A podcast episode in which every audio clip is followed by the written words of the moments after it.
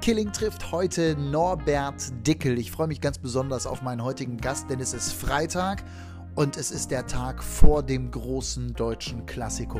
Bayern München gegen Borussia Dortmund und Norbert Dickel, der kennt Borussia Dortmund wie kein anderer. Spieler gewesen, heute ist er der Stadionsprecher und vor allem eine Kult- Legende seines Clubs. Und er ist ein Riesentyp, ein wahnsinnig netter Mensch und ich freue mich, dass ich jetzt mit ihm sprechen kann über das, was morgen Abend in München passiert. Aber vielleicht gibt es auch zwei, drei Insights aus der Welt von Borussia Dortmund. Also freut euch drauf auf eine neue Ausgabe. Jetzt geht's los mit Killing trifft und Norbert Nobby Dickel.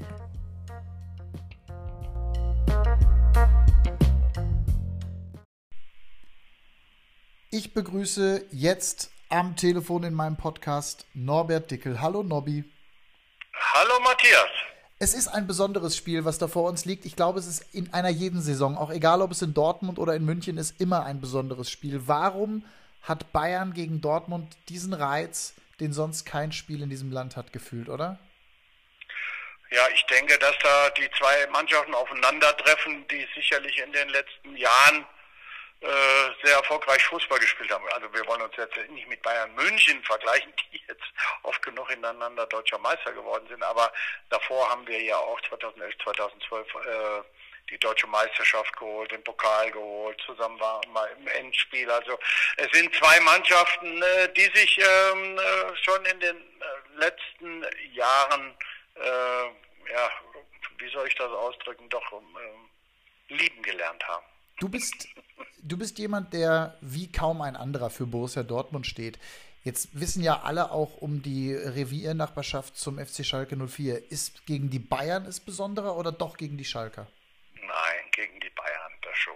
Also es ist äh, so, äh, nochmal, ich meine, jeder weiß ja, äh, äh welcher Verein äh, dein Herz erobert hat und äh, wir, wir, wir sind hier im Ruhrgebiet und äh, was in diesem Jahr da passiert, das, das findet ja keiner so so schön und äh, es gibt ja auch, ich sage, es gibt ja nicht einen BVB-Fan, der sagt, äh, es wäre schön, wenn Schalke abgehen würde.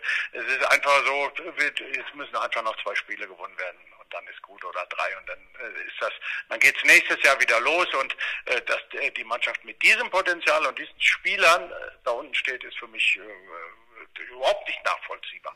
Es ist in der Tat, aber das gibt es ja immer wieder auch. Ne? Ich meine, wenn du in die Geschichte von Borussia Dortmund schaust, ich erinnere an das letzte Jahr mit Jürgen Klopp, als ihr auf einmal äh, ganz unten wart äh, zur Winterpause. Ähm, auch mit einer Mannschaft, Nee, das ist falsch. Ja? Äh, ganz äh, unten waren wir Anfang Februar. Oder also noch später. Winterpause waren wir vorletzter. Oder vorletzter. Ja gut, ist ja, also, aber direkter Abstiegsplatz, das meine ich dann. Das, und das war ja auch damals nicht zu erklären. Jetzt bist du selber Fußballer gewesen, du bist da ganz nah dran. Das ist ja mal spannend aus deiner Sicht, das auch zu hören. Was passiert da in so einer Mannschaft? Warum passiert sowas? Ich kann, ich kann dir das auch nicht genau erklären, Matthias. Es ist ja auch nicht nachvollziehbar, äh, wie du überhaupt in diese Spirale reingekommen bist. Ne? Und du merkst ja, wenn du allerdings da einmal drin bist, dann verlierst du Spiele, wo du auch klar die bessere Mannschaft bist. Und das ist jetzt bei den Schalkern so passiert. Und äh, äh ich, das ist kein Spaß jetzt, ohne Fleisch. Ich drücke jetzt die Daumen, dass das in den letzten Spielen wieder besser wird. Und ich sage dir auch eins ganz ehrlich, und das äh, weißt du auch von mir, und das hoffentlich wissen das andere, ich bin ein Kind des Ruhrgebiets, groß geworden in Hagen. Ich wünsche euch von Herzen diese deutsche Meisterschaft. Weil ihr einfach einen großartigen Fußball spielt mit allen Auf und Abs in dieser Saison. Viel, viel mehr auf als ab es muss ein Jahr sein für dich als BVB-Legende, als Stadionsprecher, als der Mann, der in diesem Stadion zu Hause ist, der die Fans komplett ähm, nicht nur auf seiner Seite hat, sondern gefühlt auch oft in der Hand hat. Ähm, das meine ich positiv. Das macht doch Bock, dieses Jahr eurer Mannschaft anzuschauen, oder? Absolut, absolut. Aber so was wie letzte Woche, so, wo du da so lange zittern musst, ey, das brauchst du aber auch nicht oft in der Saison, ey. Da kriegst du ja ein Herzkapastler. Das ist ja un unglaublich. Ist unglaublich. Ey, wie viel, ich sag mal, was hast du während des Spiels für einen Puls? Hast du das schon mal messen lassen? Äh, erstaunlicherweise, Matthias, du wirst es nicht glauben, komme ich kaum über 100. Ich habe regelmäßig, mein Freund Max Tim, äh, äh, äh, mit dem bin ich im ständigen Austausch, äh, der will das natürlich auch mal wissen. Dann habe ich mir so eine Uhr gekauft. Ich komme komm kaum über 100. Es ist erstaunlich. Ich weiß auch nicht warum. Weil du wirkst immer wie 150. So fühle ich mich auch. Ja, ne? ist auch wirklich. Wo guckst du das Spiel morgen? Äh, zu Hause. Es ist uns, ähm, ja, normalerweise wollte ich auch mit nach München. Ja. Ähm, aber ähm, wenn wir wirklich technische Probleme, und das brauche ich dir nicht zu erzählen, äh, die durchaus mal vorkommen können, äh, mhm. wenn man in einem fremden Stadion ist, äh, und wir äh, die haben und nicht übertragen könnten live aus dem äh, Münchner Stadion, dann gäbe es überhaupt kein Netradio. Und das wäre eine Katastrophe. Dann habe ich gesagt, okay, ich opfere mich, ich bleibe zu Hause, ich fahre nicht mit und so ist auf jeden Fall gewährleistet, dass die vielen BVB-Fans in aller Welt äh, das Spiel live auf die Ohren kriegen. Also das eben für auch alle, die vielleicht jetzt hier bei mir zuhören, ähm, das machst du ja auch seit vielen, vielen Jahren, äh, dieses BVB-Netradio. Äh, ihr habt es ich kann eine schöne Geschichte erzählen. Erzähl, erzähl, erzähl vorgestern, vor 20 Jahren, haben wir das erste Spiel übertragen. Nein. Gegen Bayern München. Nein. Ja, 20 Jahre. 20 Jahre. Das muss, warte mal, also 20 Jahre 1999. 99. Das muss, das da gut, Oliver Kahn wahrscheinlich im Tor bei den Bayern. War das das Spiel mit Heiko Herrlich? Nee, ne? Also, ich kann dir, also das kann ich dir wirklich nicht genau sagen. Unglaublich. Neun. Ich könnte jetzt auch mal äh, könnte mal schauen, ähm, was ja jetzt nicht allzu schwer ist. Aber es ist auf jeden Fall ein Spiel, was äh, natürlich elektrisiert. Würdest du sagen, während du parallel gerne schaust, Borussia Dortmund ja. ist Favorit oder sind doch die Bayern zu Hause Favorit, die ja gegen Heidenheim zugegebenermaßen eher Probleme zu Hause hatten? Ich, ich glaube aber nicht, dass wir uns davon blenden lassen sollten. Also es ist so, dass ähm, ich denke, ich denke, dass die Bayern Favorit sind. Tatsächlich. Ja. Aber ist es das Spiel. Ja, aber auf keinen Fall wollen, dass die gewinnen. Ist, nee, genau, klar. Aber ist es das Spiel, was die Meisterschaft entscheidet? Nein, oder? Nein, auf gar Nein. Warum soll das, Matthias? Wenn, wenn wir gewinnen, sind es fünf. Aber es sind auch, glaube ich, immer noch sieben Spiele. Wenn wir unentschieden spielen, haben wir zwei, ist nichts entschieden. Wenn die Bayern gewinnen, haben die einen Vorsprung, ist auch nichts entschieden. Also, äh, das, nein, nein, das ist Quatsch. Es sind ja diese besonderen äh, Anekdoten, an die ich mich erinnere, wenn ich an das Spiel denke. Ich habe jetzt gerade äh, kurz mal Oliver Kahn und Heiko Herrlich angesprochen, damals dieser, dieser, diese, diese Bissattacke von Kahn in Richtung Heiko Herrlich. Aber äh, ich habe dann nochmal nachgelesen und du wirst dich wahrscheinlich genauso wie ich daran erinnern, an den Moment, wo Jens Lehmann damals 24 Minuten vor Schluss äh, gegen die Bayern, glaube ich, vom Feld musste. Das war 2002, ne? Hm, weiß ich nicht. Meister ich habe gerade das 99er-Spiel gefunden. Hast du gefunden? Sehr gut. Ja. Nee, es war 2000... Vierter, Vierter. Borussia Dortmund, Bayern München. Äh, Bayern, äh, Borussia Dortmund hat gespielt mit Lehmann, Baumann, Kohler, DD, Möller, Nerlinger, Reuter, Rickens, David Schapöser, Herrlich. Und Bayern mit Kahn, Helmer, Kufur, Linke, Basler, Wahnsinn. Effenberg, Fink, Scholl, Strunz, Danat und Janka. 2-2. 2-2. Übrigens.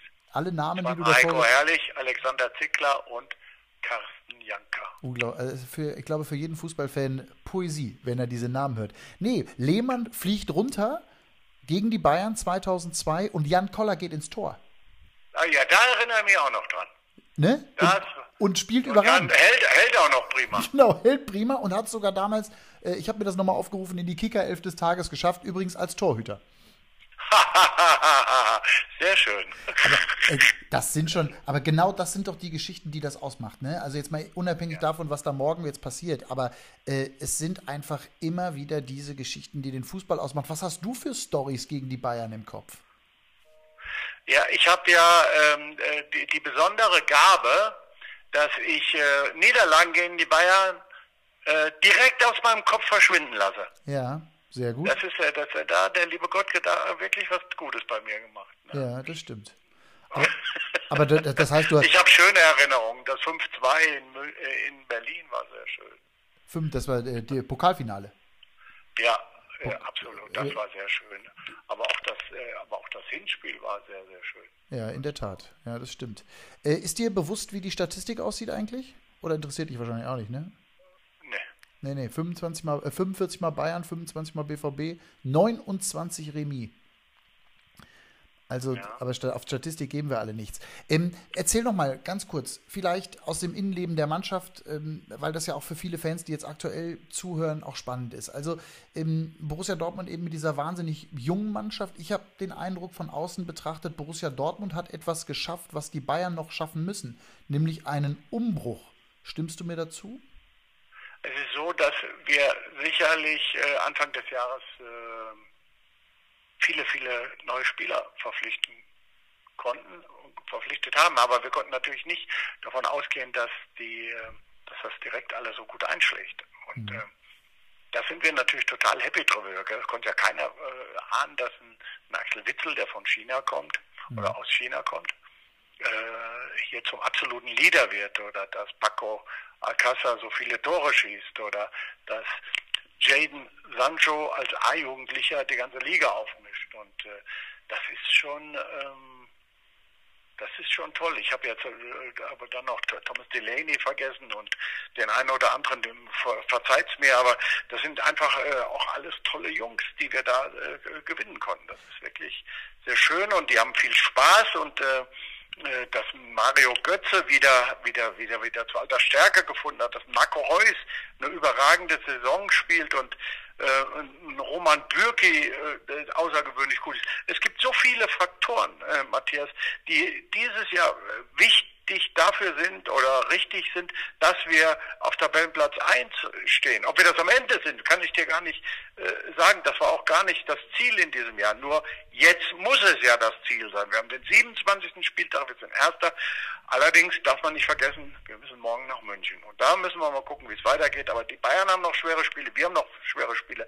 Also da ist überhaupt gar nichts entschieden. Wie würdest du das ein oder andere, ich sag mal, hin und her erklären. Ist es normal im Fußball? Niederlagen, Unentschieden, mit denen in dem Moment auf einmal keiner rechnet. Es gab ja Spieltage, wo Borussia Dortmund eben nicht dieses dominante Gesicht gezeigt hat, auch zu Hause nicht, sondern wo du dich fragst, hey, was ist auf einmal los? Wie ist das zu erklären psychologisch? So was passiert immer wieder, so ehrlich muss man sein. Und äh, wir haben ja auch gemerkt, dass unsere, unsere Jungs die ganze Saison nicht gleichbleibend spielen können. Das ist nun mal so. Wenn man sich die Hinrunde anschaut, haben wir das letzte Spiel der Hinrunde in Düsseldorf verloren. Ist ein, kein einziges Spiel verloren. Da haben die Jungs, die, die ganze, ganze Europa hat geguckt. Aber das ist nun mal so, junge Spieler, das, das, das, das kriegst du einfach nicht hin. Und dass irgendwann so ein kleiner Knick da ist, das war uns auch klar. Wir haben äh, gehofft, dass es möglichst spät wird und es ist möglichst spät geworden. So, jetzt äh, das passiert, weil einfach, äh, äh, ich glaube, dass sich sehr, sehr viel im, in den Köpfen der Spieler abspielt und irgendwann glaubt man, man kann es und dann kommt wieder einer und der zeigt dir, naja, so, du, du kannst es doch noch nicht ganz. Jetzt hast du, jetzt ja, absolut, natürlich. Aber das übrigens erleben die Münchner ja ganz genauso. Also das ist ja auch eine. Ja, genau, die haben ja auch eine Schwäche. Schwächephasen zwischendurch immer wieder. Ähm, Du hast vorhin die Schalke angesprochen, die haben gefühlt seit 27 Spieltagen eine Schwächephase. Aber das, auch das gibt es eben, dieses Hin und Her. Und am Ende heißt es ja dann auch so schön immer, wir sind alle Menschen und alle machen Fehler. Und, ne, gerade im Leistungssport spielt natürlich die Psychologie auch eine große Rolle. Ne? Hm, auf jeden Fall, ja klar. Ähm, das ist äh, sowieso so eine Geschichte, äh, die ich überhaupt nicht verstehe, Matthias. Wir, die, die, Trainer kümmern sich immer nur darum, dass die Jungs dicke Beine haben und laufen können. Aber der Kopf, der für mich eine ganz, ganz, ganz entscheidende Rolle spielt, der wird irgendwie vernachlässigt. Und ich sage dir, die Schalker können Fußball spielen, aber im mhm. Kopf stimmt es im Moment nicht. Das ist ein schöner Punkt. Sprich also, ist das, also ich will jetzt die große Norbert Dickel-Kritik hier ausrufen, aber ähm, würdest du sagen, im, im, im, im Profifußball wird zu wenig mental gearbeitet? Also ich, ich vermute schon. Ich sage, der Fußball hat sich ja in vielen Dingen weiterentwickelt. Mhm. Und äh, der ist viel, viel schneller geworden. Und was alles gemacht wird, was alles äh, für, für, für, für, für Sachen dazugekommen sind, dass die Spieler fit bleiben, was es für Gerätschaften gibt, was es für Trainingsmethoden gibt. Die laufen nur noch mit GPS-Sender durch die Gegend. Aber was mich wirklich wundert, keiner kümmert sich um den Kopf. Ja. Und wenn jemand eine positive Einstellung hat und sagt, ich fahre jetzt nach München und gewinne das Spiel. Und die sitzen im Flugzeug und alle, die im Kader sind, sagen sich das. Sage ich dir, du gewinnst das Ding. Mhm. Das heißt, diese positive Einstellung, diese Grundeinstellung, die du haben musst, ähm, ja. ich, gehe mal davon aus, die Jungs haben die. Wie ist da der Zeitplan? Die sind das unterwegs, haben die auch. Nur ich meine, man muss das auch das ausreizen. Ja. Die sind ja schon unterwegs, nehme ich an, ne? Freitagmittag? Noch nicht, nee, nee. nee. Ah, Heute okay. Abend, ich glaube, um halb sechs ist Abflug. Halb sechs heute Abend ab Dortmund, okay. Was ich so toll finde bei Borussia Dortmund ähm, und was ich, was, was ich wirklich ähm, mit, mit großer Freude auch als Kind des Ruhrgebiets beobachte, ist die Einbindung von euch allen eigentlich, die oder von einigen, die eben im Verein, aber auch als Spieler Großes geleistet haben. Da bin ich bei dir, da bin ich übrigens auch bei Michael Zorg, der jetzt gefühlt ja auch bald 20 Jahre Manager ist. Ähm, ja, genau. übrigens auch durch die schweren Zeiten als Manager gegangen ist. Er ist nicht rausgeflogen. Er, man hat an. Michael Ansusi festgehalten. Heute ist da der Lohn ja entsprechend da. Sebastian Kehl ist irgendwie der Nächste, der eingebunden worden ist, der, glaube ich, auch einen tollen Job da macht. Ähm, das, ist, es- ist es das, was es auch ausmacht, dass eben da so viel Identität in Schwarz-Gelb rumläuft? Ich glaube nicht, dass das einen Einfluss auf die Ergebnisse hat, aber es ist natürlich, äh, glaube ich, für alle, die mit dem Verein sympathisieren, wichtig, dass es natürlich Identifikationsfiguren im Club gibt. Und das können und müssen beziehungsweise äh, müssen äh, ehemalige Spieler sein. Bei uns ist ja noch Teddy, Lars Ricken, Jörg Heinrich, Galle Riedle. Wir haben ja so viele, in, auch in Funktion. Wir haben jetzt ein Legendenteam, äh, äh, wo ich übrigens äh, Trainer von bin. Ich bin doch noch im, im, im, im fortgeschrittenen Alter Trainer geworden. Nein. Wenn du, äh, Matthias, wenn du, wir, wir haben, wenn wir unterwegs sind mit dem Legendenteam, du kannst dir nicht vorstellen, wie stolz Julio Cesar, Eva Nilsson, äh, Everton, äh, Mladen Petric, äh, äh, völlig egal, ich könnte jetzt alle aufzählen, wie stolz die sind, mit diesem Team unterwegs zu sein. Wir waren ja schon äh, äh, mit der Mannschaft und haben ein Spiel äh, in Thailand gemacht. Das ka- kannst du dir nicht vorstellen. Das ist das, was mich so stolz macht. Die kommen auch nach vielen Jahren zurück zum Verein und sagen, ich bin stolz, ein Borusse gewesen zu sein und jetzt wieder zu sein. Das heißt, wir haben damals, und ich hoffe, wir machen das auch heute, nicht so viel falsch bei unseren Spielern. Ja, also eine Identität wird geschafft bei Jungs, die es damals als Beruf ausüben und heute, 20 Jahre später, 15 Jahre später, wie auch immer, gerne zurückkommen und gerne da sind. Ich kriege da fast Gänsehaut, wenn du das erzählst, weil ich das Wenn so toll finde, wenn ich mir vorstelle, diese Jungs alle nochmal zu sehen, das ist ja der Hammer. Ja, Matthias, wenn wir da, wir waren in Thailand, wenn der Julio Cesar kommt, und da waren wirklich, ich glaube, es waren sieben Brasilianer bei, äh, Evan Nilsson, Everton, DD, der Bruder von DD. Ach, ich- Wenn der kommt, Julio, ist Ruhe. Immer Das der, ist wie früher. immer noch der Chef. Das, das ist der Chef. Ja. Wenn der kommt, ist Ruhe. Das ist wirklich unglaublich. Das, das ändert sich nie. Das ist aber wie bei uns doch auch, wenn wir heute einen Lehrer treffen aus der Schulzeit und dem, dem, dem, der sagt immer noch du zu dir und du sagst immer noch sie zu ihm. Und der Respekt wird für immer da sein, ne? Ich weiß das auch noch damals, als der Direktor, das war ja nur more goes not, ne? Ja. das war ja der höchste, der Bernd Brömmeling damals bei mir, wo ich in Berleburg auf der Realschule war, und der kam zum ersten Mal zu mir und er sagte, ich bin der Bernd. Ich habe das gar nicht gekonnt. Ja, kon- das geht auch nicht. Hast du völlig recht. Aber so ist es in so einer Mannschaft auch, ne? Wer ist eigentlich in der aktuellen Mannschaft der Chef? Wer ist bei euch der Chef in der Truppe? Das kann ich dir gar nicht.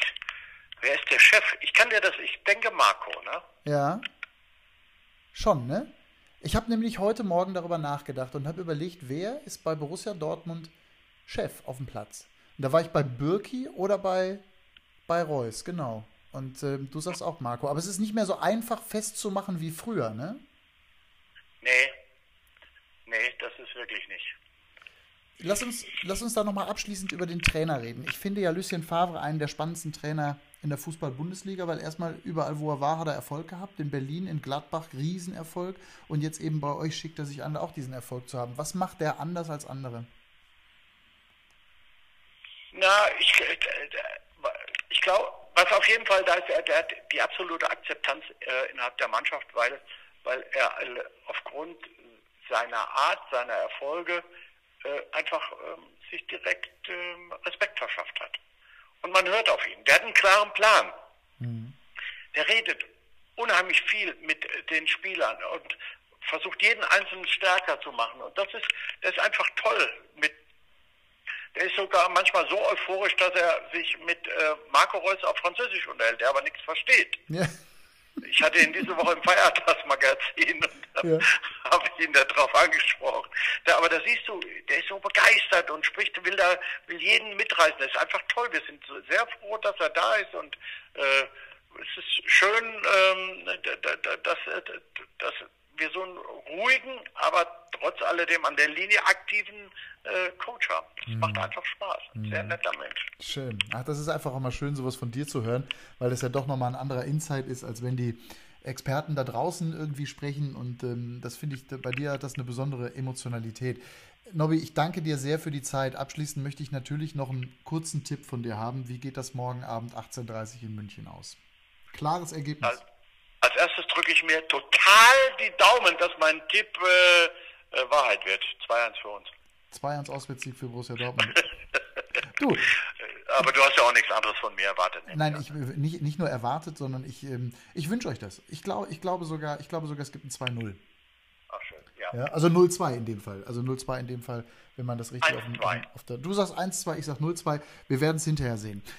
Nobby, Kurzer Podcast mit dir. Trotzdem danke für die Zeit. Ich weiß, du hast da heute auch einen straffen Zeitplan. Und heute ist ein bisschen stressig, ja, aber ist okay. Alle und für alle, die da Bock drauf haben, Leute, guckt euch, googelt es einfach, guckt euch das an, hört euch das an, PVB Netradio. Ich weiß gar nicht, wie oft hast du es in die 1 Live Oton Charts geschafft? weiß ich nicht, 20, 30 Mal. Ich würde sagen, unzählige Male. Und dass du das Ding mit Puls 100 kommentierst, das glaube ich dir übrigens nicht. Also, hoffentlich bin ich am Montag wieder bei 1 Live. Mal gucken. Ich ja, gebe mir alle Mühe. Wahrscheinlich wird es passieren. Alles klar, Matthias. Danke, Nobby. Tschüss, bis dann. Tschüss, tschüss. tschüss. Und alle anderen, danke fürs Zuhören. Das hat äh, heute wieder viel Spaß gemacht und äh, demnächst die nächste Folge. Arbeite schon wieder an vielen spannenden Gästen. Also, Killing trifft, demnächst dann geht's weiter. Heute Norbert Dickel, Legende von Borussia Dortmund, Stadionsprecher und immer noch im DFB-Pokal der Held von Berlin. Das ist er für immer, damals 1989. Danke fürs Zuhören an euch. Bis bald. Tschüss, ciao. Und ich freue mich, dass er jetzt am Telefon ist. Elias Harris, hallo, grüß dich und willkommen in meinem Podcast. Hi, Matthias, servus. Servus. Elias, äh, es ist Tag zwei nach dem Rückzug von Dirk Nowitzki, während wir beide hier aufzeichnen. Also die Geschichte, die Basketball Deutschland, aber ehrlich gesagt die ganze Basketballwelt beschäftigt, oder? Ähm, kam es für dich überraschend? Hättest du gedacht, er macht noch ein Jahr oder eigentlich alles richtig, wie er es jetzt gemacht hat? Ja, ist äh, naja, ist sehr interessant. Äh, Dirk Nowitzki ist natürlich für, für mich als Basketballer äh, äh, ganz besonders, gerade als, als Deutscher. Äh, habe ich meine ganze Jugend komplett begleitet. Ähm, als, als Kind äh, hat man Dirk Nowitzki nachsimuliert auf dem Freiplatz, in den Hallen und hat versucht zu werfen wie er und einfach die Dinge zu machen wie er. Und, äh, und nun ist es soweit, äh, hat sein Karriereende bekannt gegeben und äh, wir werden ihn nicht mehr in der NBA spielen sehen. Und äh, damit geht einer meiner Childhood, äh, äh, Heroes äh, in den Ruhestand, in den Wohlverdienten. Und ähm, ist natürlich äh, äh, traurig, aber auf der anderen Seite absolut verdient. Er hat alles erreicht, was man erreichen kann.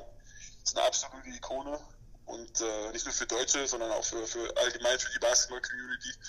Und äh, hat er sich wirklich verdient. Ist schon krass, oder? Wenn man überlegt, wie der äh, die, die NBA aufgemischt hat. Ich, hat, ich hatte verschiedene auch Reaktionen äh, gehört, auch von anderen deutschen Basketballern. Daniel Theiss, den du ja sehr gut kennst, aus gemeinsamen ja. Zeiten, der hat das so schön geschrieben, du hast für uns anderen Deutschen die Tür im nordamerikanischen Profi-Basketball aufgemacht. Du hast ja auch eine kurze Zeit dort verbracht. Reden wir später drüber. Das ist genau dieser Türöffner gewesen, oder? Obwohl Detlef Schrempf vorher auch schon da war. Ja klar, Detlef Schrempf war vorher auch da, aber er hat natürlich nicht die Auswirkungen gehabt wie, wie in Dick Nowitzki. Ähm, er hat nicht nur für die Deutschen die Tür geöffnet, sondern allgemein für, für Europäer. Ich glaube, äh, als er dann äh, wirklich eingeschlagen ist wie, wie eine Bombe, ähm, das hat die Augen, glaube ich, auch der amerikanischen äh, Coaches, äh, der GMs, der Manager, hat, glaube ich, ein bisschen die Augen geöffnet und auch äh, äh, dadurch den Europäern ermöglicht, äh, zahlreich in die NBA zu gehen. Und Weil ab dem Zeitpunkt ja ganz klar war, dass äh, Europäer auch auf hohem Niveau Basketball spielen können und verstanden haben, wie äh, das Spiel funktioniert. Du bist Basketballprofi, du hast im College gespielt, du hast eine kurze Zeit in der NBA gespielt, bist mittlerweile in Bamberg die äh, tragende Säule. Ähm, wie muss ich mir das vorstellen ähm, bei, äh, bei, bei euch? Ist Dirk Nowitzki nochmal so über, über, über allem? Es gibt so gewisse Basketballer, die, äh, die stehen allgemein über allem und da Dirk Nowitzki auch dazu. Ähm, zu diesem elitären Club äh, können natürlich äh, aus der Vergangenheit ein Michael Jordan, ein, ein Kobe Bryant, auch ein LeBron James, der noch spielt, aber auch auf alle Fälle ein Nowitzki, der äh, auch den amerikanischen Basketball sehr, sehr geprägt hat und vor allem auch eine Loyalität gegenüber seinem Verein gezeigt hat. Äh, ich meine, 21 Jahre für einen Verein spielen, es ist äh, äh, er ist nicht nur Rekord, sondern es kommt auch selten vor heutzutage und es ist einfach unglaublich. Das ist auch total krass, ne? dass er einfach diese, diesen, diesen Weg so gegangen ist. Ob, er war ja einer auch der besten Jugendspieler, das war er damals schon und auch in Würzburg als ganz junger Kerl irgendwie eine tragende Säule, aber dass er mal sechstbester Spieler der NBA-Geschichte wird, ähm, Will Chamberlain überholt, damit konnte natürlich auch damals keiner rechnen. Ne? In deiner Jugend ist er sowas wie Idol deiner Jugend gewesen?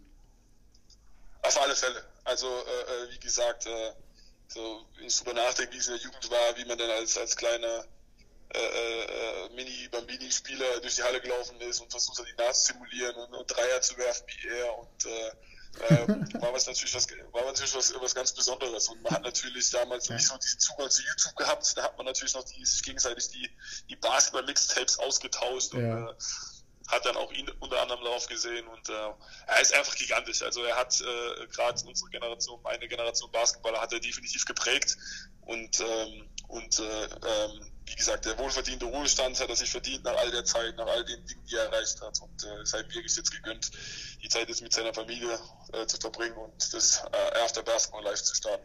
Du hast ihn als, als Nationalspieler, habt ihr euch nie getroffen, ne? Das hat sich nie ergeben es hat sich immer überschnitten, immer die Jahre, wo ich gespielt habe. Nationalmannschaft hat er äh, ausgesetzt und umgekehrt. Ähm, aber wir haben damals zu meinem, äh, meinem ersten Jahr im College 2019, die Saison, ähm, war ich relativ erfolgreich, habe gut eingeschlagen. Da hat er mir äh, äh, SMS geschrieben, dass ich weiter so machen soll, am Ball bleiben soll. Das sieht gut aus. Und, ähm, und so hat man halt immer wieder mal Kontakt gehabt, also über, über WhatsApp, äh, SMS, äh, über die Schiene. Und ihr habt ja, und du hast ja dann 2013 äh, auch deinen Profivertrag bekommen äh, bei den Los Angeles Lakers. Ähm, ja, du hast auch mal in Dallas dann gespielt, ne? Also ihr habt euch auf dem Parkett genau, quasi wir haben, gegenübergestanden. Genau, eins der ersten Spiele war dann in Dallas und da äh, haben wir uns dann in Dallas gesehen auf, auf dem Spielfeld, beziehungsweise am Court vor dem Spiel ein bisschen gequatscht und äh, ja, es ist einer, der äh, so down to earth auf dem Boden geblieben. Äh, ich glaube, es gibt wenige Athleten, äh, die das von sich behaupten können die so viel erreicht haben wie er und doch noch so auf dem Boden geblieben sind. Ähm, äh, also das ist, äh, ist, genauso lobenswert wie die, die Titel und, und Accomplishments, die er erreicht hat in seiner Karriere. Es ist auf jeden Fall eine große Karriere, die da zu Ende geht. Findest du auch, es ist der richtige Zeitpunkt mit 40? Ja, auf alle Fälle, oder? Also, äh, du müsstest noch, du müsstest noch zehn Jahre, ne? Ja, ich wollte gerade sagen, erstmal, ich müsste noch zehn Jahre und ohne ihm zu nahe zu treten. Ich glaube, man hat jetzt gegen Ende auch gemerkt, dass äh, der, der, Tank jetzt äh, äh leer ist und äh, ich glaube, es ist auch der, der einzig vernünftige und richtige Schritt gewesen, das äh, zu machen. Ja. Und äh, dementsprechend hat er es ja auch getan. Also ihm war das, glaube ich, dann auch selber schon bewusst. Hast du das nachts geguckt?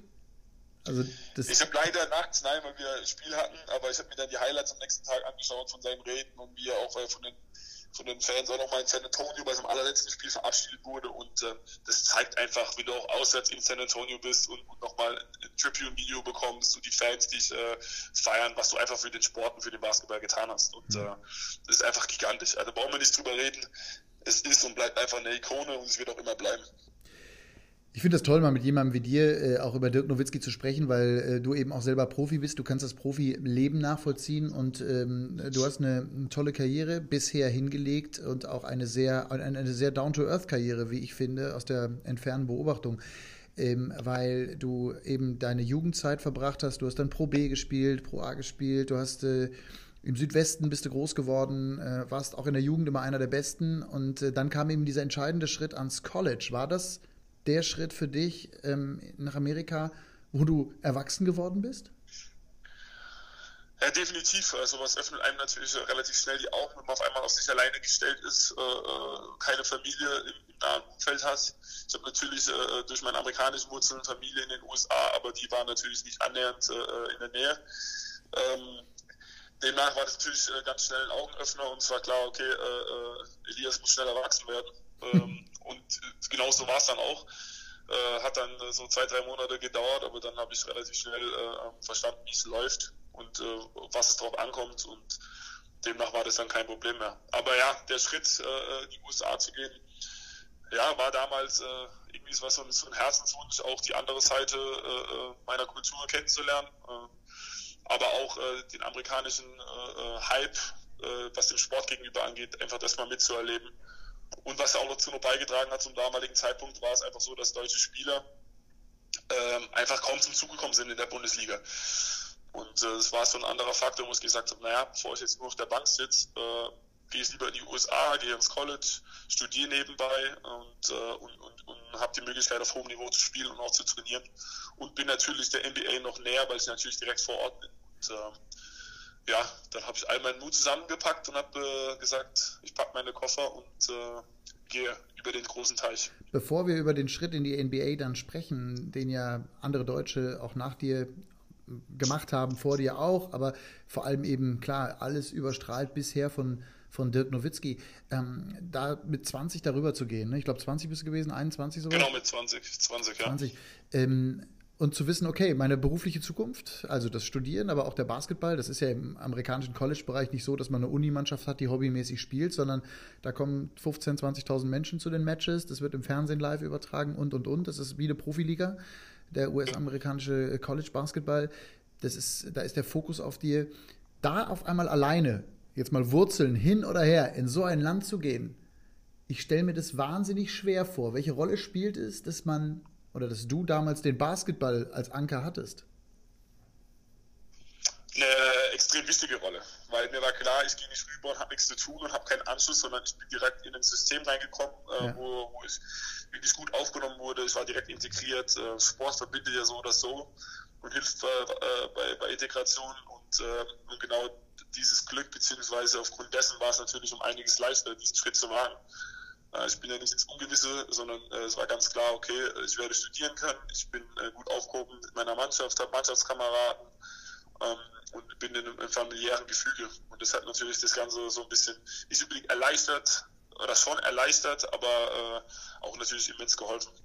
Wie würdest du eigentlich einem Nicht-Basketballer, und ich weiß, ich, ja, ich mache ja hier einen bunten Sport-Podcast, ähm, viele Sportarten, die wir nicht nur vorstellen, sondern über die wir reden, alles Mögliche war schon dabei. Wie würdest du einem, der jetzt mit Basketball nicht so viel zu tun hat, wie würdest du ihm die Faszination dieses Sports erklären? Na, ist schwierig. Wir sind natürlich sehr, sehr Fußball geprägt hier in Deutschland, das ist ganz klar. Und da gehen die anderen Sportarten meistens ein bisschen unter. Aber Basketball ist natürlich äh, ein sehr, sehr spannender Sport. Es kann extrem viel passieren, auch äh, äh, kurz vor knapp noch bei so einem Spiel. Ähm, es sind natürlich ein, zwei Regeln, äh, die, man, die man kennen sollte, die man wissen sollte. Aber ich glaube, dass man da äh, ohne Probleme relativ schnell Anschluss findet und auch äh, durchblickt. Und ähm, das lebt natürlich von seiner Athletik. Also dass man sagt, wie früher war äh, der körperlose Sport, äh, das ist schon lange Geschichte. Das ist sehr äh, physisch mittlerweile. Ähm, wie gesagt, ist also klar, wunderschöner Sport meiner Meinung nach. Ich liebe ihn über alles und ähm, ich würde es auch jedem empfehlen, dass er sich mal anschaut und einfach auch mal selber, wenn er Lust hat, äh, in die Halle geht, einfach mal ein paar Körper wirft.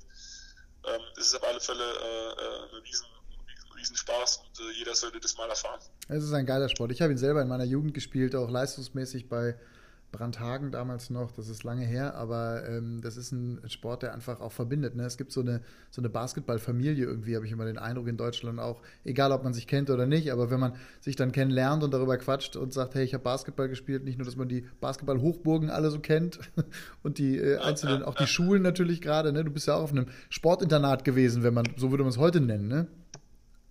Ja, genau, also äh, damals in, in Speyer, ist dieses Basketball-Internat Speyer. Ich hatte jetzt das Glück, beziehungsweise ich bin ja Speyerer, meine Familie wohnt in Speyer, von daher äh, musste ich nicht im Internat wohnen, aber habe natürlich äh, die ganzen Trainingsmöglichkeiten nutzen können und äh, habe natürlich auch sehr, sehr viel Kontakt äh, mit den Internatlern gehabt, ja. was dann äh, wie eine kleine Familie war. Ja. Also das muss ich sagen, äh, egal wo ich jetzt bis jetzt gespielt habe, es war immer wirklich ein sehr, sehr familiäres Gefüge. Und am Ende vom Tag ist die Basketball-Community doch relativ klein. Also irgendwie kennt jeder jeden, weil man mal miteinander gespielt hat oder irgendwie die, die Wege sich gekreuzt haben. Also ähm, ja, ja. Einfach eine, eine Riesenfamilie, würde ich sagen. Und es macht einfach mega Spaß. Das macht mega Spaß, absolut. Äh, du hast gerade aber einen wichtigen Satz gesagt, ne? Fußball überstrahlt alles. Jetzt bist du Kapitän der Bamberger. Bamberg ist eine der besten Mannschaften der letzten 10, 15 Jahre in Deutschland. Äh, Meistertitel, Pokalsiege und, und, und. Momentan, dieses Jahr, wird auch noch ein Thema werden. Später läuft es in der Liga zumindest mal verglichen mit den letzten Jahren nicht so hundertprozentig, aber die Playoffs stehen ja noch an. Ähm, Bamberg, das Bamberger Publikum großartig. Freak City wird die Stadt genannt. Da ist eine, genau. eine unfassbare Begeisterung äh, bei euch da in der Halle. Das ist Wahnsinn. Ähm, trotzdem, Fußball überstrahlt alles. Frustriert dich das als Profi, als Kapitän, als Leader einer Mannschaft? Frustriert jetzt nicht, aber ich finde es irgendwie schade, weil wie gesagt, äh, ähm, außerhalb der Fußball es natürlich auch andere Sportler, äh, Sportarten gibt und Sportler, die sich den Allerwertesten aufreißen und die nicht ja. diese Anerkennung bekommen. Und auch in, in, in, in Sportarten, äh, die man nicht so auf dem Schirm hat, ob das jetzt äh, Leichtathleten sind, die un unglaubliches Trainingspensum abrufen und äh, auch äh, sich den Allerwertesten äh, äh, abarbeiten und äh, die dann auch so ein bisschen untergehen und auch finanziell nicht so belohnt werden, obwohl sie im Endeffekt genauso viel tun und machen. Äh, das finde ich natürlich extrem schade. Aber ähm, frustrieren äh, wäre jetzt ein bisschen überspitzt. Also äh, ist schwer, schwer zu ändern. Ich, ich glaube, wir werden immer eine Fußballnation bleiben oder eine Fußballwelt bleiben und ähm, ich glaube, dass man einfach nur in den einzelnen Sportarten äh, noch Schritte nach vorne gehen kann. Das glaube ich definitiv. Aber ein Fußball überholen oder überschatten, das wird äh, niemals der Fall werden. Ist es ungerecht, dass ein Fußballprofi, der auf höchstem Niveau spielt, zehn Jahre danach erstmal sich lange keine Zukunftssorgen machen muss und ein Basketballprofi tatsächlich schon gucken muss, wie er den Übergang zwischen Karriere und Beruf schaffen kann? Was heißt ungerecht? Ich würde mal sagen, hat sich einen richtigen Sportart ausgesucht, ne? Ja. wäre man mal lieber Fußballer geworden.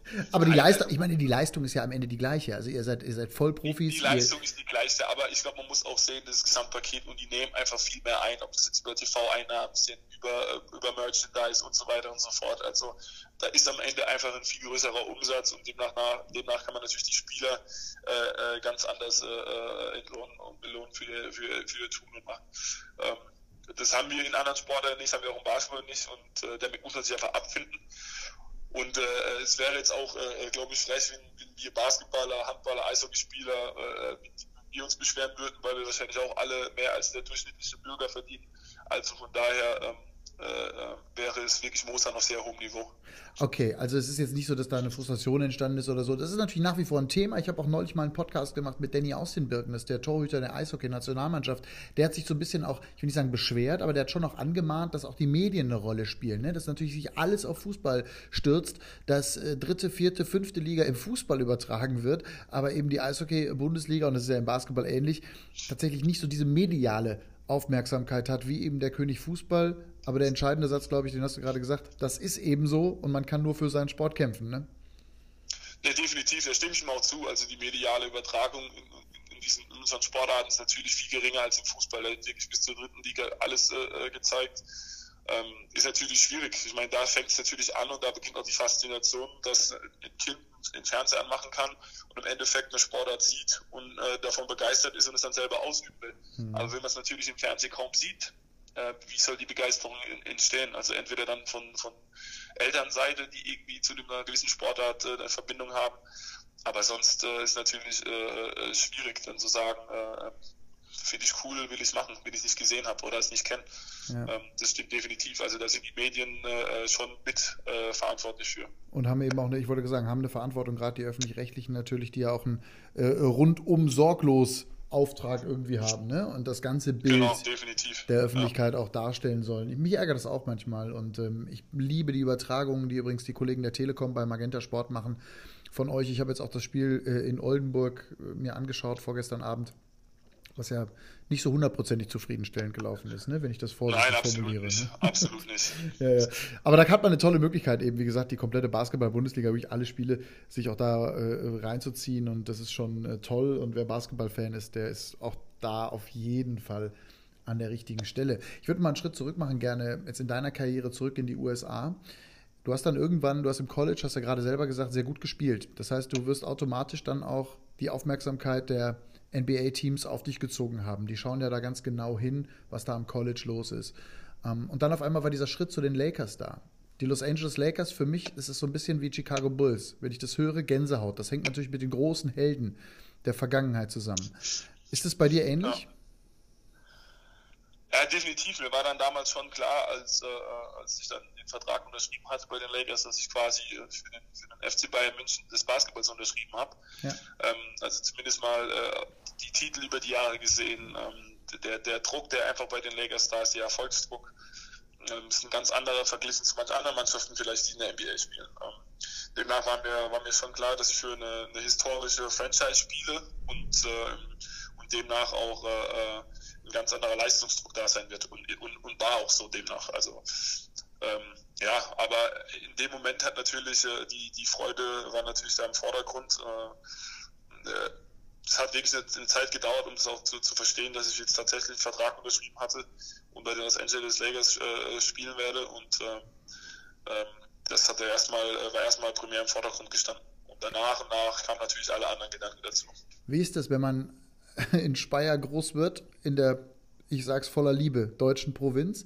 und auf einmal stehst du, und auf einmal stehst du im Staples Center. Das ist schon krass, oder? Also das ist doch, das muss doch so ein bisschen sein wie, ja, das, jetzt bin ich auf dem Mond, oder? Ja, ist natürlich äh, ganz klar äh, äh, eine ganz andere Nummer. Man kommt von einer kleinen äh, Schule, Sporthalle, wo vielleicht im besten Falle mal 500, äh, 600 Mann irgendwie einen angefeuert haben, geht dann ins College, hat dann eine Arena von 7000 und man denkt irgendwie, äh, äh, das wäre schon das Ultimo. Und dann mhm. auf einmal geht der nächste Schritt dann ins Stable Center, wo man zigtausend äh, Fans drin hat. Ähm, natürlich eine ganz andere Sache und äh, ist auch einer der Momente, so der immer in Erinnerung bleiben wird, dieses erste Mal äh, durch den Tunnel laufen und auf die, aufs Spielfeld dann laufen mit der Mannschaft. Äh,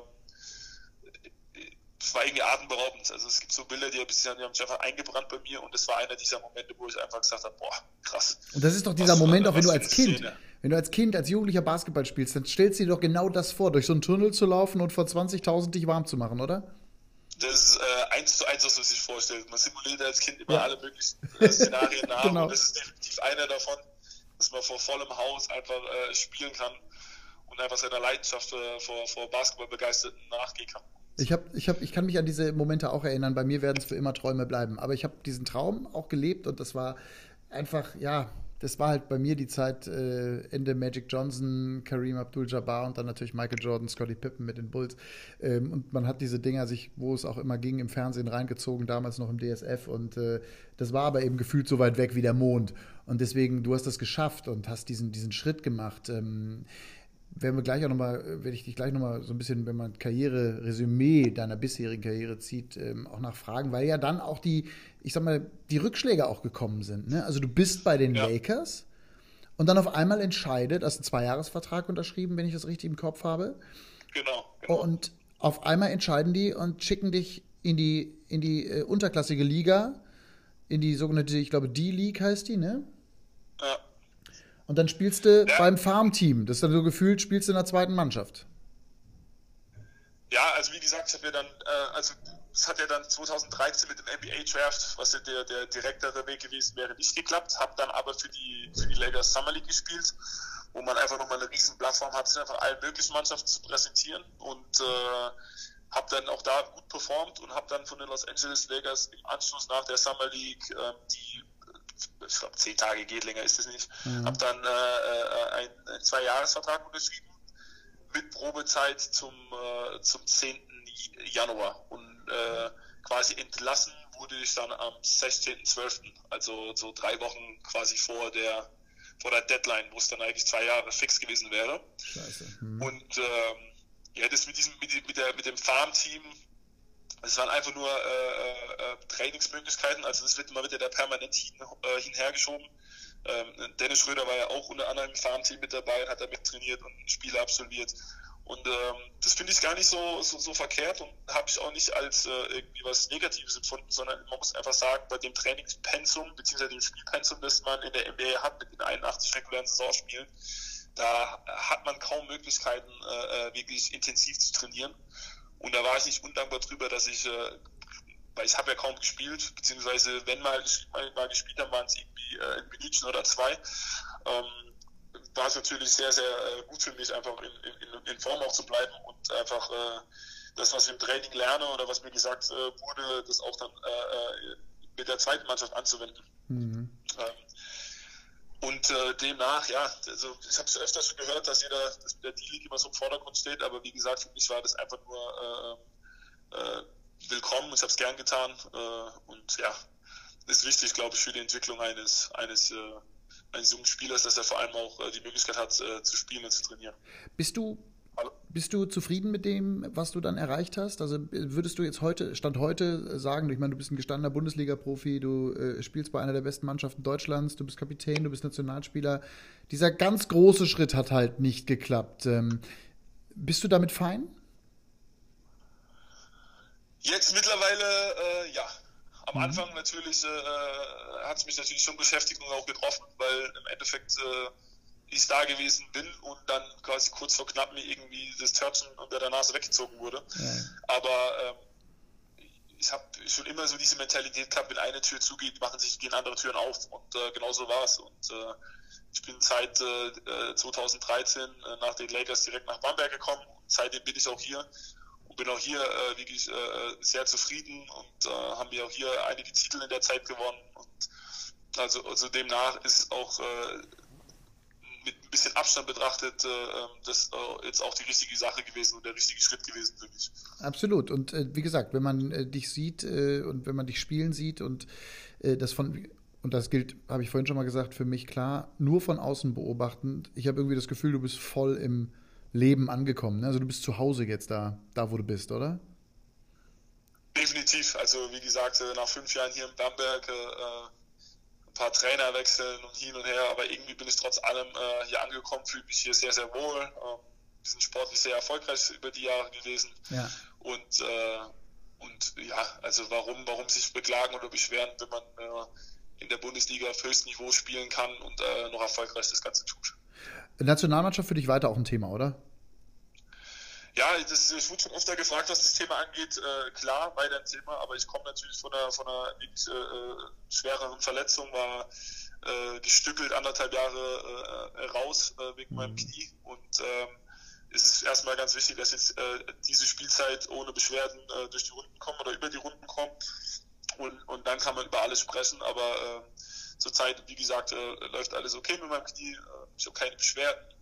Und äh, muss einfach mal schauen, was jetzt äh, nach, dem, nach der Saison im Sommer, was da passiert. Ja, der Bundestrainer, glaube ich. Also Leute wie dich wird er nicht vergessen, der Henrik Rödel, ganz im Gegenteil. Und wenn man dann eine gute Saison spielt, irgendwie, dann ist man da auch relativ schnell wieder im Fokus, obwohl der Druck natürlich und auch die Konkurrenz immer größer auch wird. Ne? Also es kommen viele, auch junge, gute deutsche Spieler wieder nach, oder? Mein Eindruck ist, wir hatten dann eine Zeit lang so ein kleines Loch, aber im Moment passiert wieder eine Menge. Ja, also es ist sehr schön zu sehen, auch dass äh, der Konkurrenzkampf immer intensiver und stärker wird. Äh, das spricht für den deutschen Basketball. Total. Ich glaube, da haben wir äh, wirklich insgesamt äh, als, als Basketball zu Deutschland einen Riesenschritt nach vorne gemacht. Äh, siehst du auch an, anhand der, der Anzahl der, der deutschen NBA-Spieler, die wir jetzt gerade haben und auch äh, an, den, an den deutschen Spielern, die in der Junior League spielen äh, und die auch wirklich äh, immer mehr tragende Rollen in ihren eigenen Vereinen spielen was vorher vielleicht Positionen waren, die von Ausländern irgendwie äh, gedeckt wurden, wo man jetzt sagt, ne, brauchen wir gar nicht mehr, wir haben einen deutschen Spieler, der diese Position, diese Rolle übernehmen kann. Also das finde ich schon sehr, sehr schön zu sehen und es spricht für den deutschen Basketball. Hast du äh, Kontakt zu den anderen Jungs in der NBA, also zu Maxi Kleber zum Beispiel oder gerade zu Daniel Theiss, der ja lange dein Mannschaftskamerad also, war? Ich würde sagen, zu Maxi jetzt weniger, aber äh, zu Daniel auf alle Fälle. Wir hören uns bestimmt äh, zwei, dreimal die Woche, schreiben, äh, telefonieren. Und äh, ja, es ist auch sein Werdegang äh, sensationell. Von einem Braunschweig über Ulm, über Bamberg in die NBA und, äh, und spielt da äh, perfekt seine Rolle. Und äh, ja, es ist wirklich schön anzuschauen, äh, gerade bei ihm, der mir, der mir sehr, sehr nahe ist als, als Freund. Und, äh, fast schon, fast schon Bruder, kann man sagen, ja es kommen ja immer automatisch, gerade bei Daniel oder auch bei Dennis war es ja genauso, der aus Braunschweig in die NBA gegangen ist und jetzt in Oklahoma ja auch nach wie vor eine gute Rolle spielt, eine sehr gute Rolle spielt. Ähm, der, der Vergleich mit, mit Dirk Nowitzki ist ja automatisch immer da. Das ist so ein bisschen wie bei den Tennisspielern, wenn immer äh, alle sich mit, äh, alle mit Boris Becker irgendwelche Jungs verglichen haben oder bei den Mädels mit Steffi Graf. Das ist doch als Profi nervig, oder nicht? Ja, mit Vergleich muss man, finde ich, immer vorsichtig sein, weil es gibt unterschiedliche Spieltypen und ähm, jeder bringt so seine Leistung und woran macht man es dann später fest? Also wenn jetzt in Daniel Theiss nicht eine Karriere oder mit aller Wahrscheinlichkeit nicht eine Karriere hinlegt wie, wie in Dirk Nowitzki, war es dann weniger guter Basketballspieler oder deshalb genau. frage ich mich immer, was das diesen Vergleichen immer so auf sich, äh, auf sich hat, weil am Ende vom Tag spielt er auch in der NBA, die höchste Liga der Welt, ja. und ruft da seine Leistungen ab und ja. ähm, ich glaube äh, an sich, wenn man wenn man schon in der NBA spielt, dann braucht man nicht mehr, mehr groß vergleichen, sondern man muss einfach anerkennen, dass, äh, dass der Junge gut ist. Und ob das jetzt Dennis ist, äh, ein, ein, ein Daniel, ein Maxi, wer auch immer. Äh, äh, die Jungs, die sind drüben in der NBA für einen Grund und da stehen Vergleiche, sind Vergleiche meiner Meinung nach unnötig. Mehr kannst du als Basketballer nicht erreichen. Punkt. Ja, genau. Ja, das ist einfach so. Ähm, in Bamberg wollt ihr natürlich auch wieder einiges äh, erreichen. Stimmst du mir zu, wenn ich sage, also die Fans sowieso, die sind sehr erfolgsverwöhnt, ähm, aber ihr als Mannschaft auch. Du hast gesagt, ein paar Titel äh, gesammelt. Deutsche Meisterschaften am fließenden Band äh, oder am laufenden Band äh, zuletzt. Dann äh, klar, äh, Pokalsiege, wir waren selber dabei. Ich habe selber das Final Four vor einigen Jahren, da war Daniel noch da, in Berlin mit moderiert. Ihr habt überragend auch gefeiert. Ähm, ihr seid schon, das ist schon so eine Titelsammlertruppe da, ne? Ja, so über die, über die, über die Jahre sind einige Titel zusammengekommen hier in Bamberg. Es sind wirklich auch hochrangige Spieler durch Bamberg durchgegangen, die jetzt auch teilweise in NBA spielen. Ähm, ja, wir haben natürlich, man hat natürlich immer den Anspruch, wenn man in, in Bamberg spielt, äh, äh, deutscher Meister zu werden, Pokalsiege zu erringen und einfach alles rauszuholen, was nur geht. Ähm, ist dieses Jahr nicht so ganz leicht. Äh, wir sind in der Bundesliga, stehen wir äh, ungewohnt ein bisschen weiter hinten drin. Zwar nach wie vor auf den Playoff-Plätzen, aber nicht da, wo man uns in Maße vermutet oder sieht. Na, Fünfter, ähm, ne? Also ihr seid im Moment genau, Fünfter, jetzt nach genau, der Niederlage in Oldenburg, die sind übrigens Zweiter. Ähm, genau, Bamberg sieht man eher auf eins oder zwei oder maximal drei. Das ist in der Tat äh, komisch dieses Jahr. Aber ähm, alles in allem, ich glaube, wir haben einen sehr erfahrenen Kader, der das auch einzuordnen weiß. Und, äh, ich glaube, dass man uns vor, vor zwei Monaten hätte man uns gefragt, äh, hätte auch keiner vermutet, dass wir Pokalsieger werden dieses richtig, Jahr. Richtig. Das ist auch geglückt. Äh, also ich glaube, wie gesagt, durch die, die, Routine, die wir einfach in der Mannschaft haben, dass da auch eine gewisse Ruhe ist und dass man sich nicht verrückt machen lässt, äh, äh weil da jetzt Platz 5 in der Bundesliga steht. Und dann haben wir unter anderem ja auch noch äh, Großes vor uns im, im, im Mai, 3. bis 5. Mai in Antwerpen, wo wir dann im Champions League äh, Final vorstehen und dann internationale Titel gewinnen können. Also ähm, ja, also momentan sind wir ja noch spot on. Also das ist total. Ist. Das finde ich total schön, dass du das ansprichst, weil man muss das auch einordnen. Basketball historisch, dass eine deutsche Mannschaft Champions League Final vorspielt.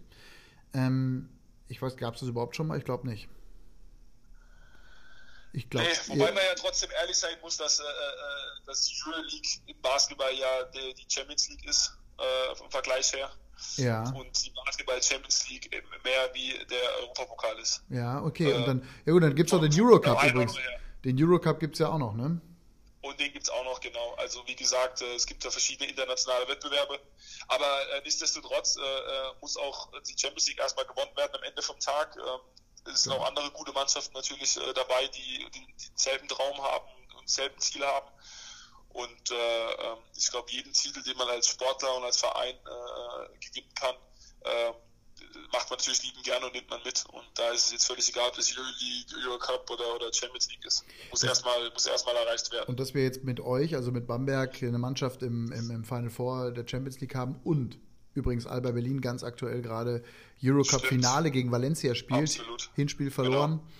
Genau. Ähm, Manche werden diesen Podcast hören, nachdem das zweite Spiel in, äh, in Berlin dann äh, gewesen ist. Aber anyway, das ist, glaube ich, sogar jetzt am Freitag, ne? Ist heute. Äh, ja, also wir sprechen gerade Freitagmorgen miteinander, äh, den 12. Genau, das ist sogar heute. Also ähm, das ist ja auch Basketball historisch fast, zwei deutsche Mannschaften europäisch so weit oben mit dabei. Das äh, ist schon geil. Also das muss man auch ganz klar sagen. Spricht für den deutschen Basketball und für das, was hier auch in den letzten Jahren auch weiterentwickelt worden ist. Ne? Ja, definitiv, wie ich ja schon angesprochen habe. Also der deutsche Basketball ist im Vormarsch.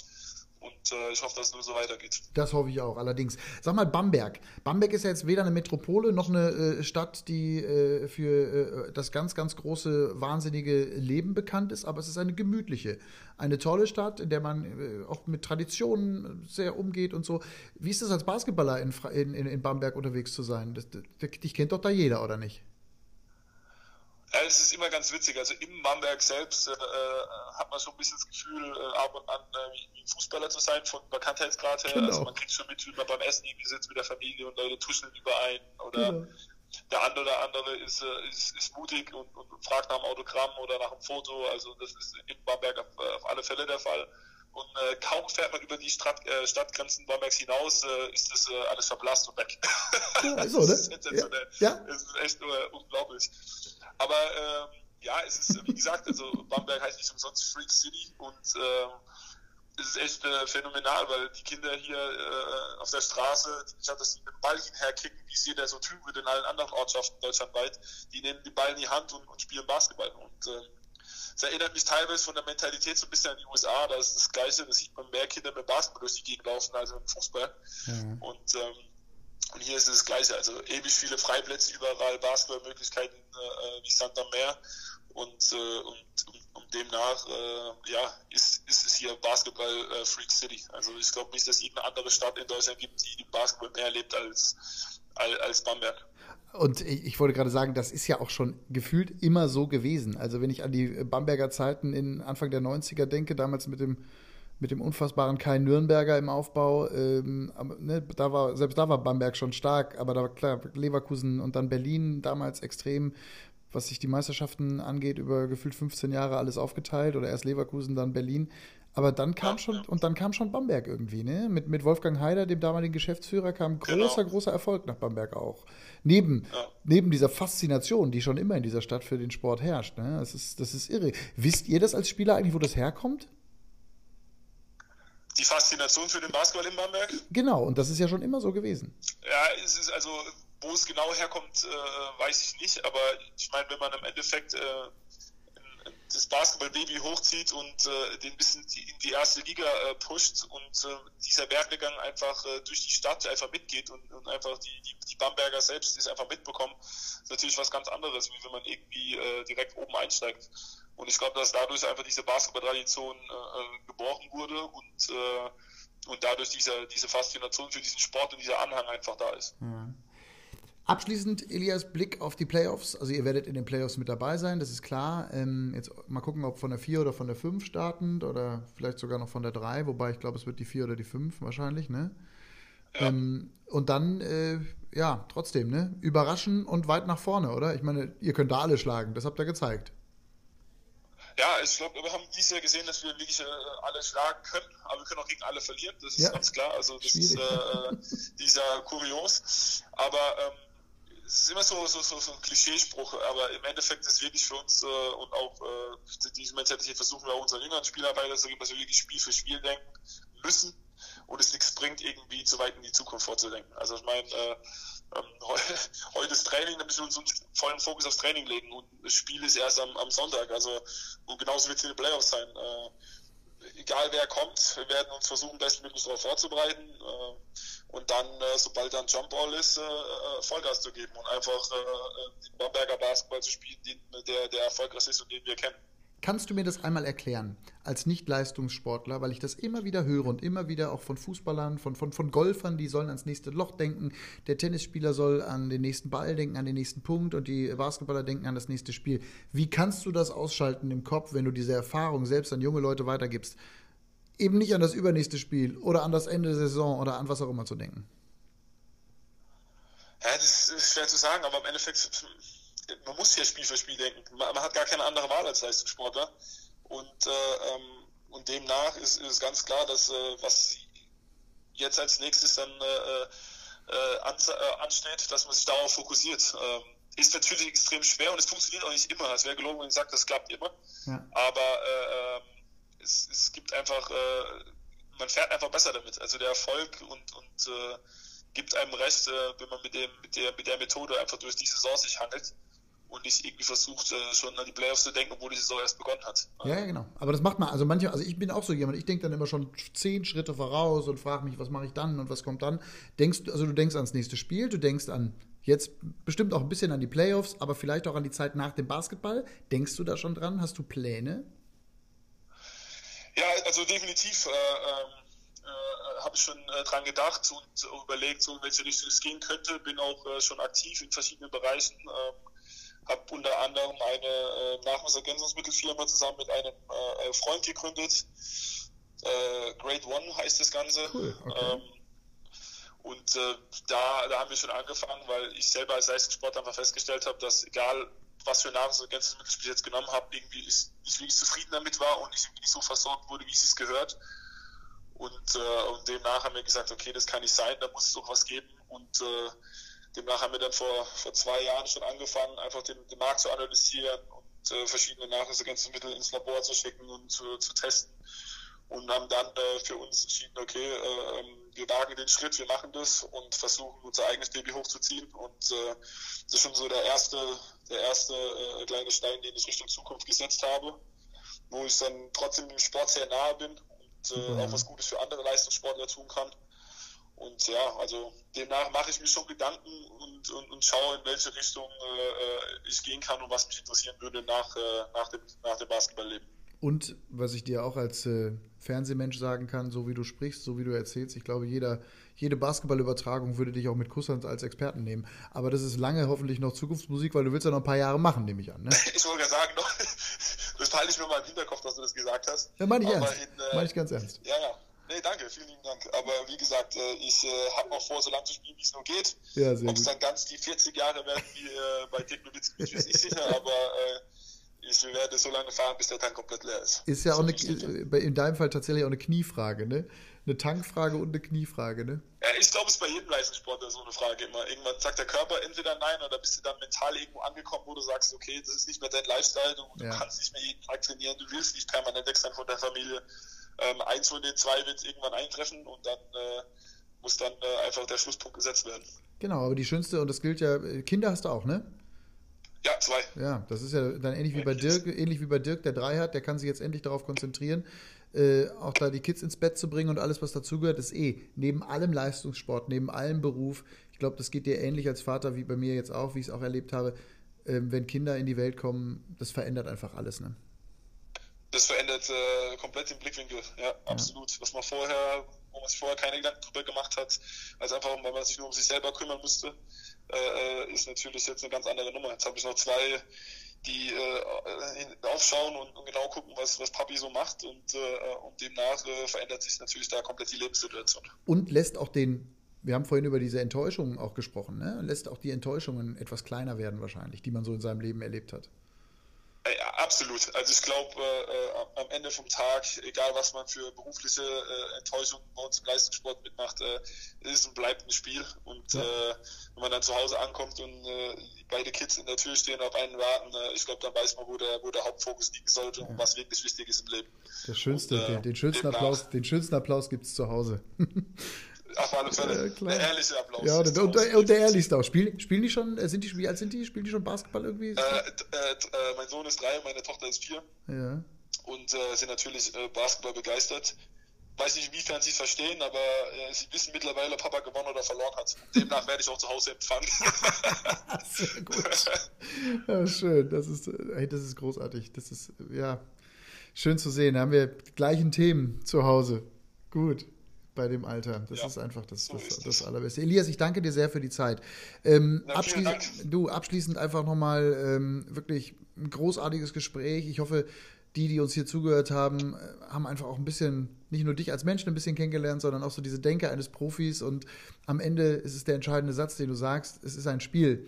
Mit diesem Spiel verdienst du Geld und das ist auch gut so und kannst deine Familie ernähren, aber äh, es, ist, es ist ein Spiel und ähm, der wahre Fokus des Lebens, der liegt dann ja, bei den Menschen um einen herum. Das finde ich eigentlich eine ganz, tolles, ganz tolle Zusammenfassung.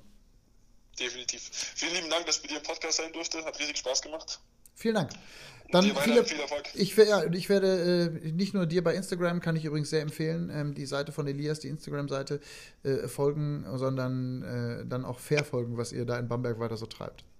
Auf bald. Danke dir vielmals. Wir sehen uns. Tschüss, ciao. Dann, Danke an euch alle fürs äh, Zuhören. Äh, eine Folge mit Elias Harris, die mir persönlich als äh, Basketballer, als leidenschaftlicher Basketballer wirklich viel, viel Spaß gemacht hat. Und auch das ist äh, für mich dann immer was Besonderes, mit so Jungs zu sprechen. Die nächsten Ausgaben sind schon in Arbeit. Danke an euch. Und ich freue mich auf mehr. Hier bei Killing trifft einen äh, tollen Tag oder Abend oder wo auch immer ihr gerade seid. Einfach eine gute Zeit euch. Bis dahin. Tschüss, ciao.